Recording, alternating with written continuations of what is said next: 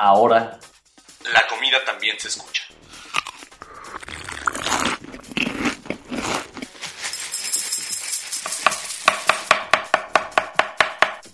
Bienvenidos a Sabores de México.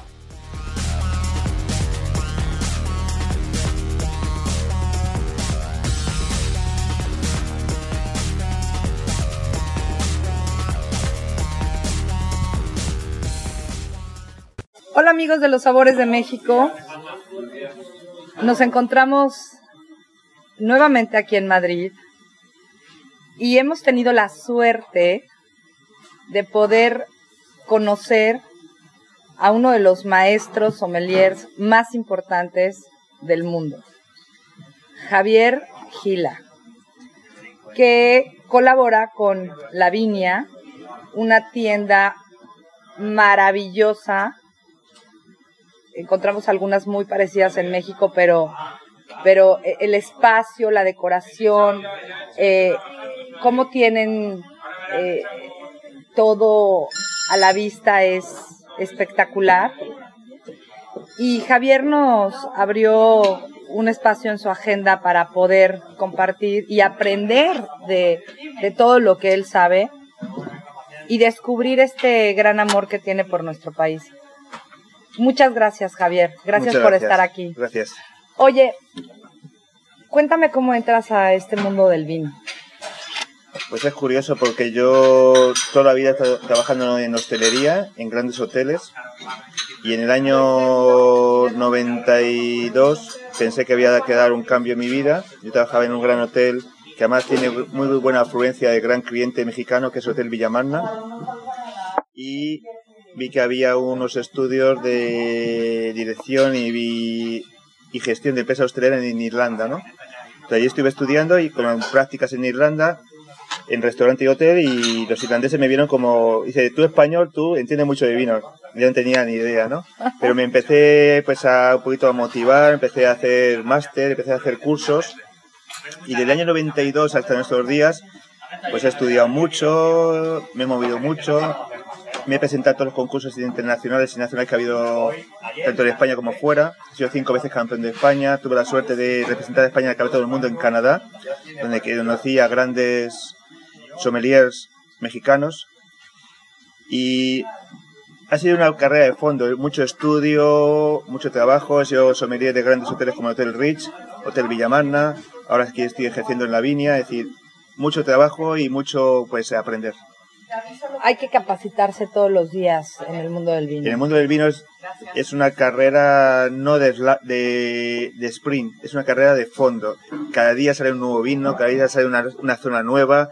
No solo el tema del vino, el tema de los destilados, el tema de, de los cafés, los quesos, es decir, el jamón, los aceites. Es un, un mundo muy complejo, muy amplio y hay que tener pues realmente muchas ganas de prepararse.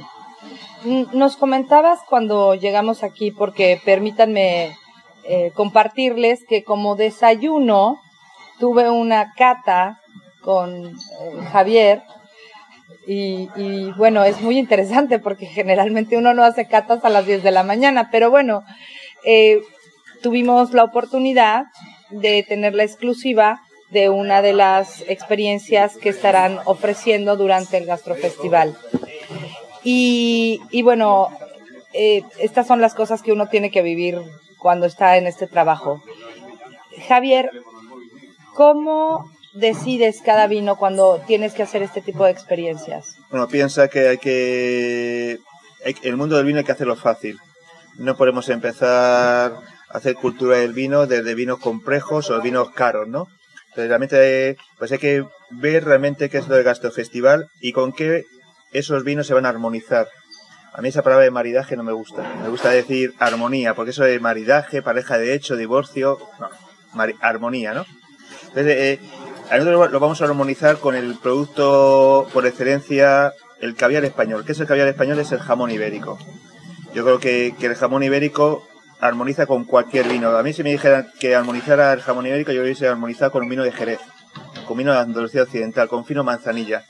Pero en este caso nosotros, la viña, como somos un amplio abanico de vinos de, de, todo el, de todo el mundo, hemos pensado de dar a conocer vinos. Pero dar a conocer vinos que sean fáciles, que sean, pues hay que pensar que va a ser de, de, para, para tapa o botana, como llaman ustedes, ¿no? Pero hemos pensado en unos vinos de diferentes lugares del mundo fáciles. Porque ya cuando nos introduzcamos en este tipo de vinos, ya pediremos algunos vinos de más complejos y vinos incluso más caros. Pero hemos intentado vinos fáciles que podamos disfrutar, porque el vino está para disfrutar. Uno pensaría que en España, particularmente, la gente ya está muy educada en términos del vino. Ojalá.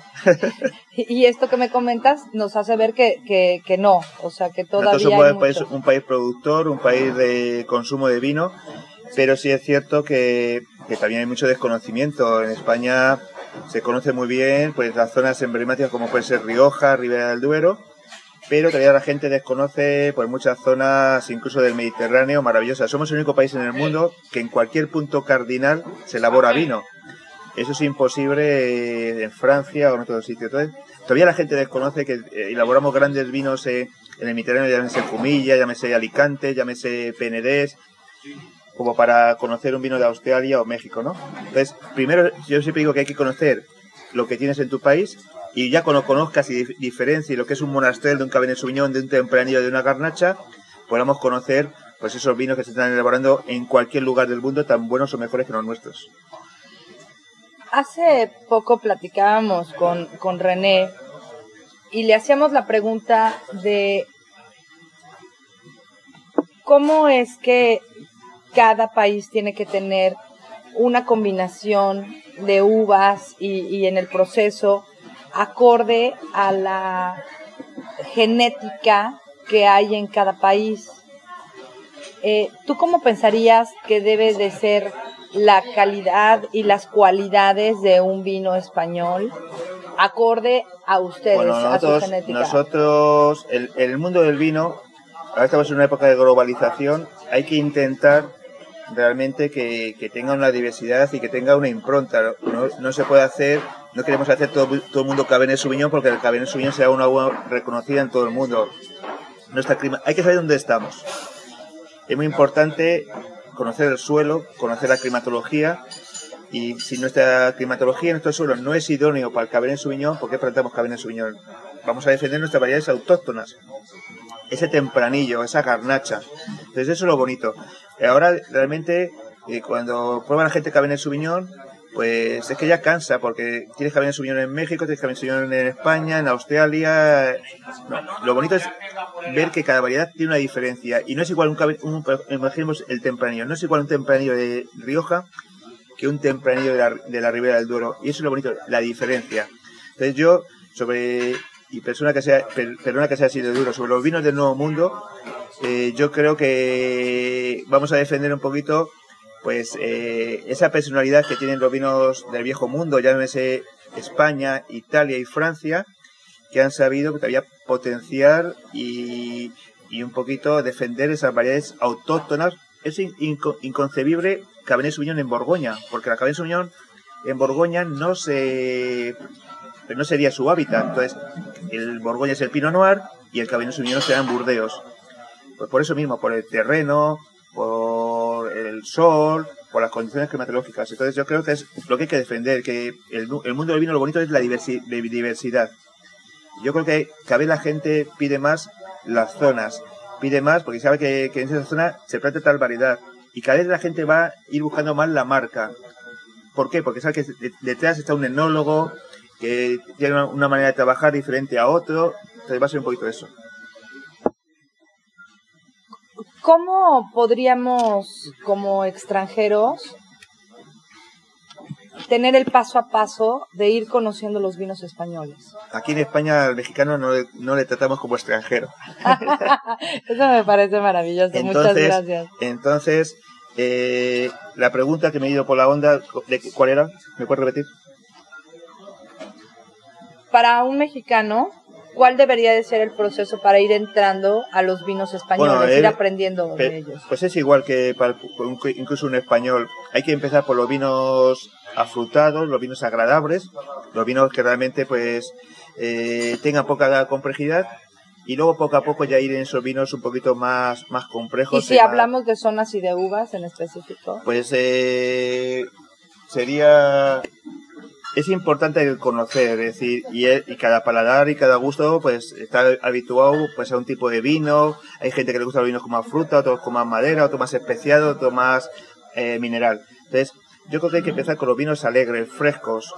Es muy importante también que, que sean vinos acorde con, con el bolsillo, que no podemos empezar con un vino que tenga mucho de todo y nos cueste la botella 100 euros o 100 dólares. Habrá que empezar, pues, vinos agradables, a unos precios módicos, poco a poco hacer cultura. Estamos hablando de México. México pues, tiene una cultura del tequila, tiene una cultura del brandy, de los destilados.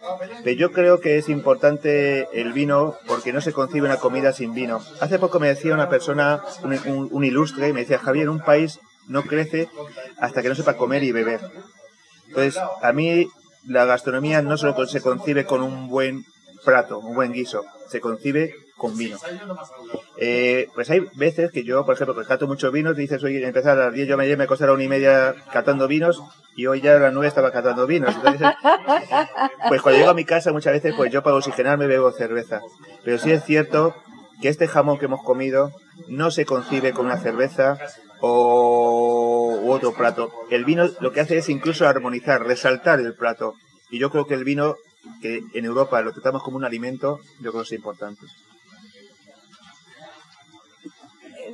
Me encantó el, el, el oírte hablar como mexicano y veo esta Soy gran, canario, pero conozco muy bien México. gran afinidad y, y gran amor que tienes por nuestro país, lo cual agradezco. ¿Cómo llegas a México? ¿Quién, te lleva por primera vez? Me llevan las mujeres. Entonces, pues yo trabajaba en una empresa, se llama Hyatt, y tuve la suerte de, al trabajar en esa empresa, pues estar tres días en Acapulco, tres días en, en Guadalajara, había hoteles Hyatt en Cancún, y luego mi segunda vez, yo estaba ya seis o siete veces, yo fui a inaugurar el hotel Hyatt, Hyatt Regency Yucatán, Mm, cuando realmente estalló el tema este zapatista que hubo, En Chiapas. sí, año 2000, 2000, algo así. Y fui a inaugurar ese hotel y estuvimos allí pues eh, un poquito de- inaugurando el equipo que llegamos de España para ese tema de alimentación y bebidas. Y luego ya pues las siguientes veces ha sido en plan turismo. Hace cinco años estuve representando el vino español en la feria Bastur en el hipódromo en la feria allí. Y la última vez que he estado que, que sería, sería ya mi séptima vez que he estado en México han sido unas ponencias que ha habido en, en Nayarit y Nuevo Vallarta en, en el Pacífico en Puerto Vallarta Me imagino que en estos viajes has descubierto mucho de la cocina mexicana. sí Y la primera pregunta sería, ¿cuál ha sido el platillo que te ha hecho enamorarte? Bueno, a mí el platillo que me ha hecho enamorar, me siempre diré que es el, el guacamole. A mí un buen guacamole, eh, para mí es el plato número uno, ¿no? Pero yo, por ejemplo, siempre que voy a, a México, siempre dejo por un ratito. A mí me encanta ir mucho a Coyoacán. Y me gusta ir a... Me disfruto con ver ese mercado de quesadillas allí. Y luego poder decir, pues he disfrutado esas quesadillas, irme allí a la plaza de Coyoacán a tomarme un, un helado, ¿no?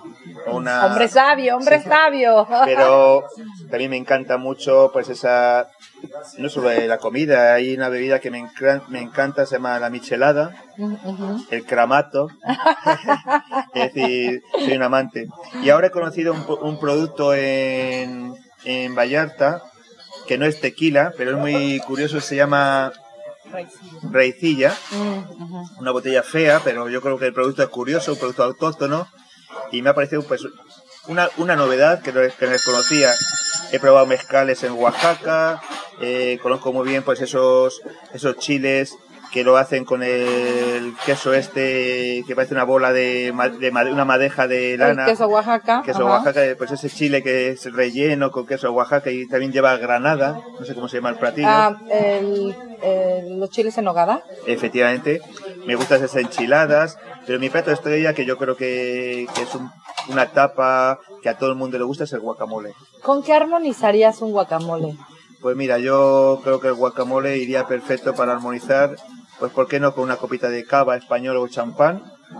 Y ¿por qué no pues con un vino blanco fresco y agradable de cualquier zona? Si estamos hablando de, de España diríamos que un verdejo, ¿no? Pero yo creo que con un, vino blanco iría perfecto.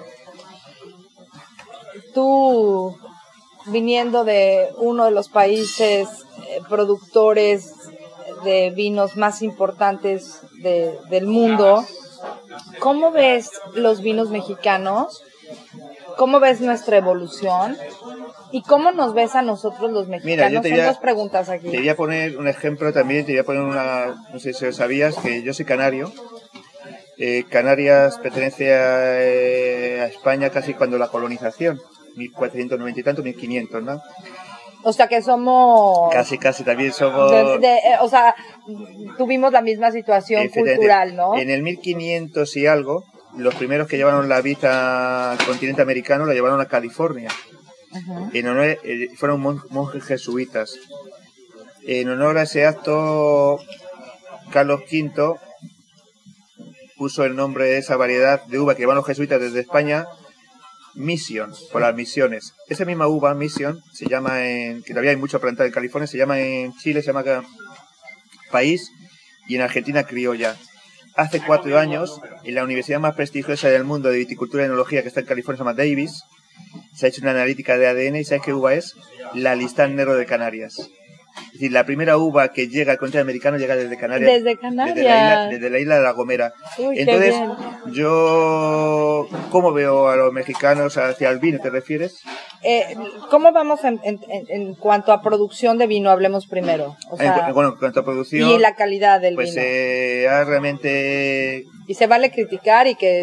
No, los vinos, los vinos mexicanos todavía están un poquito a rebufo de los vinos de Estados Unidos. Sí, yo pienso que, que todavía tienen que mejorar mucho. Hay cosas interesantes. Yo me acuerdo que he probado pues algún, vino de Casa Madero, de, de Lacheto, de Santo Tomás, de el vino este que me encanta. Me encantaba más hace cinco años, ahora lo probé y me gustó un poquito menos. Ícaro, me gustó menos. No sé si es que mejor han subido producción, pero yo creo que les hace falta un poquito el, el creérselo. Quiere decir, que hagan vinos monovarietales, que no empiecen a mezclar ahí variedades por, por, por mezclar. Eh, coges cualquier vino mexicano y está que si Cabernet, Merlot y Syrah. ¿Por qué esas tres variedades? A lo mejor con Cabernet y Merlot era suficiente. Entonces, le creo que les falta un poquito el hacer un, un, estudio de mercado de qué es lo que está demandando el consumidor final para hacer esos vinos tipo, ¿no? Entonces yo creo que le falta mucho de eso. Los vinos mexicanos, por ahora, lo que yo he probado son vinos interesantes, pero un vino, vinos que se hacen cansinos. Un que a la segunda copa ya te ha cansado. Entonces yo creo que hay que hacerlo vinos alegres, fáciles. Y, y, testar un poquito el mercado, porque también es importante en México, pero también la exportación, ¿no? ¿Qué es lo que se está haciendo fuera de, de esas fronteras?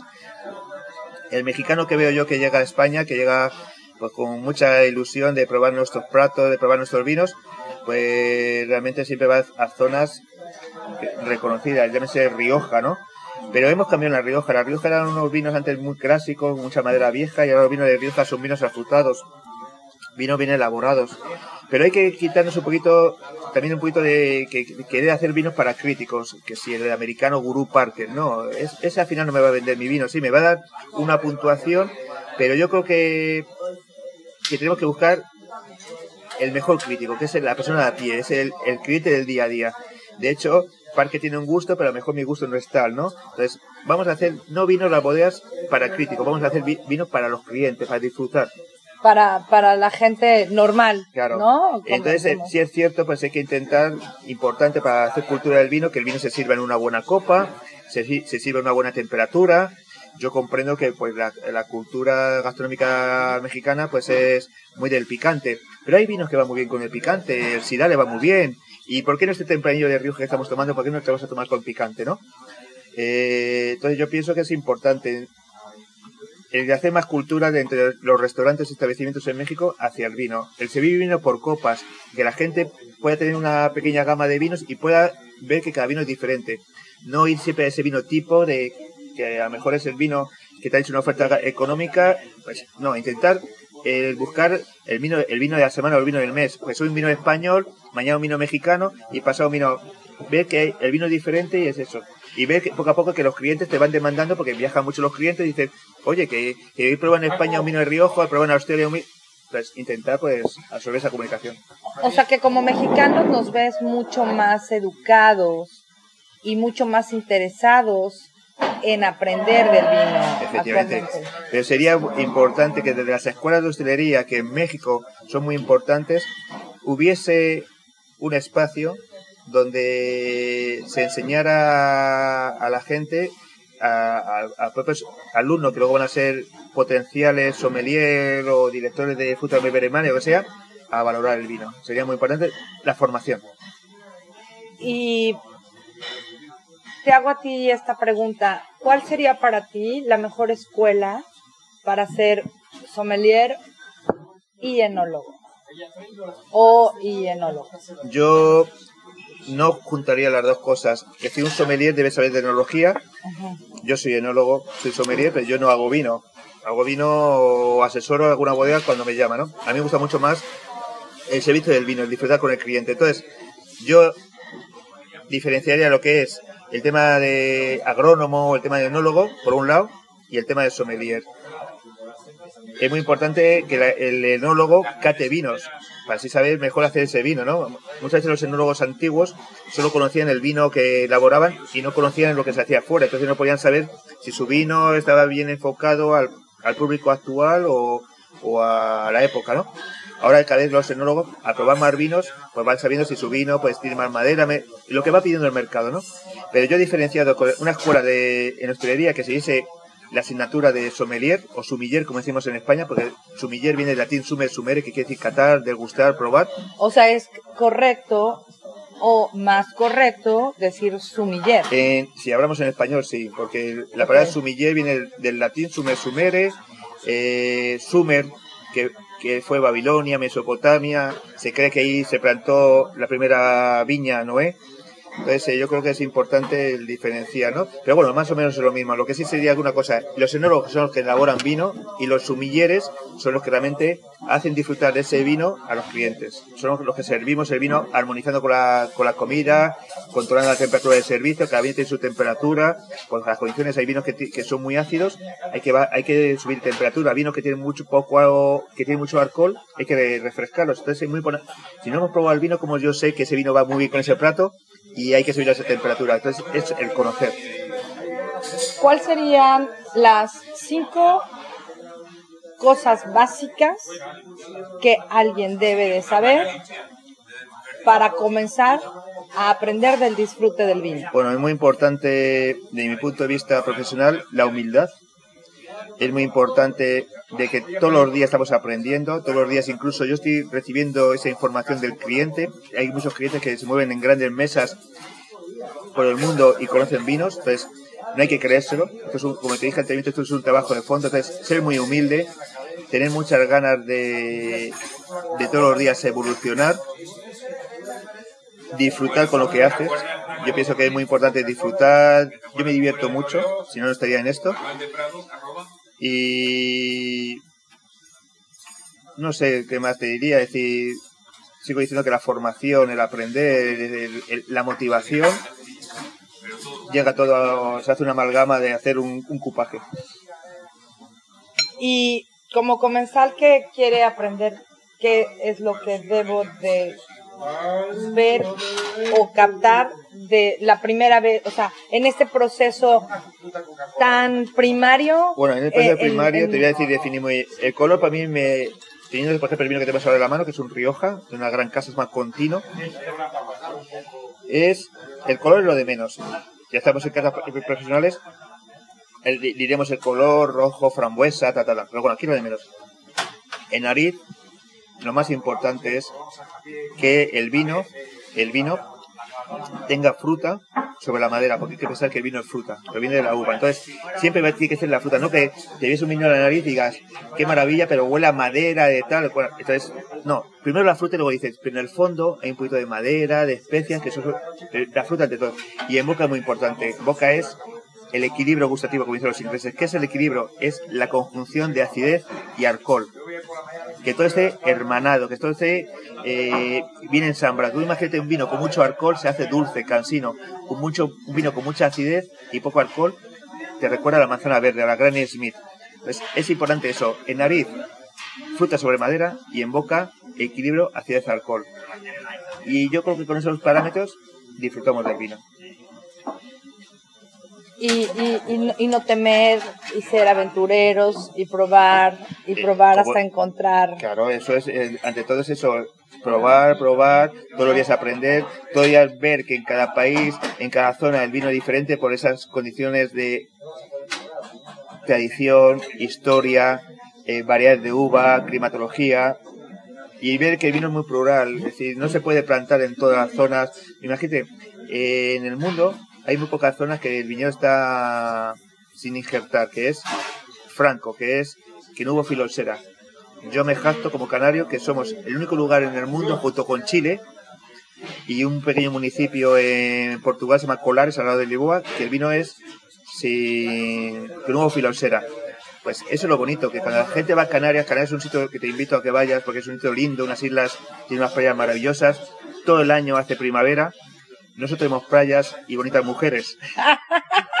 tenemos también grandes vinos.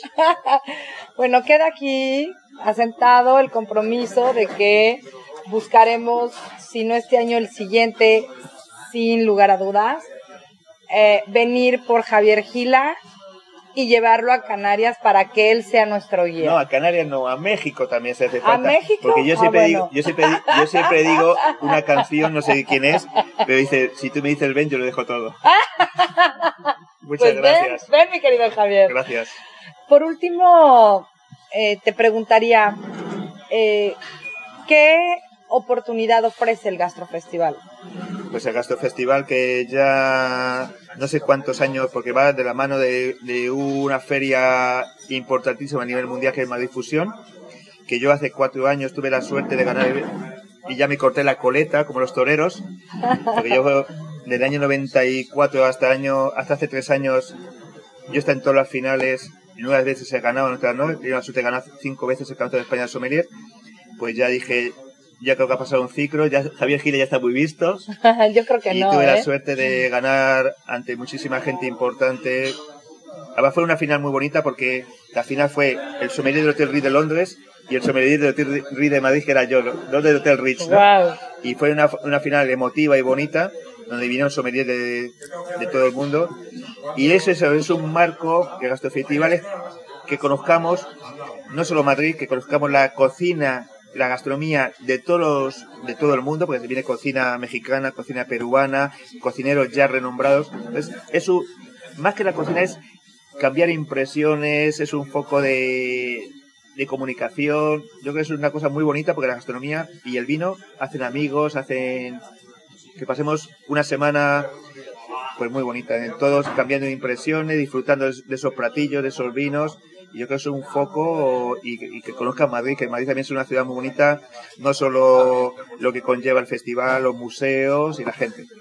La Viña ofrece un espacio con, chef, con chefs eh, extraordinarios que tengo aquí enfrente con una con una con una carita tan alegre y tan con una sonrisa hermosa y los invitamos a que si no ha sido posible que estén aquí participando en Gastrofestival bueno pues que vengan en cualquier eh, temporada del año a España vengan conozcan la viña pregunten por Javier Gila, que como recomendación les digo que lo mejor para encontrarlo en horario son a partir de las 10 de la mañana y con la promesa de que nos vamos a llevar a Javier Gila en cualquier momento en este 2012, porque como dijo, nada más le decimos ven y se viene con Yo lo nosotros. dejo todo. Muchas gracias. Gracias. Javier, muchas gracias, muchas gracias por este tiempo.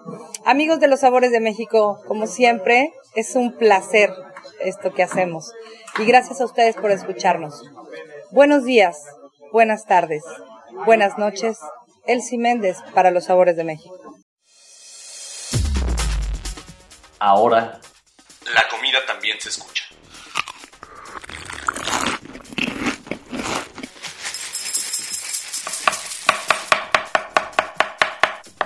Bienvenidos a Sabores de México.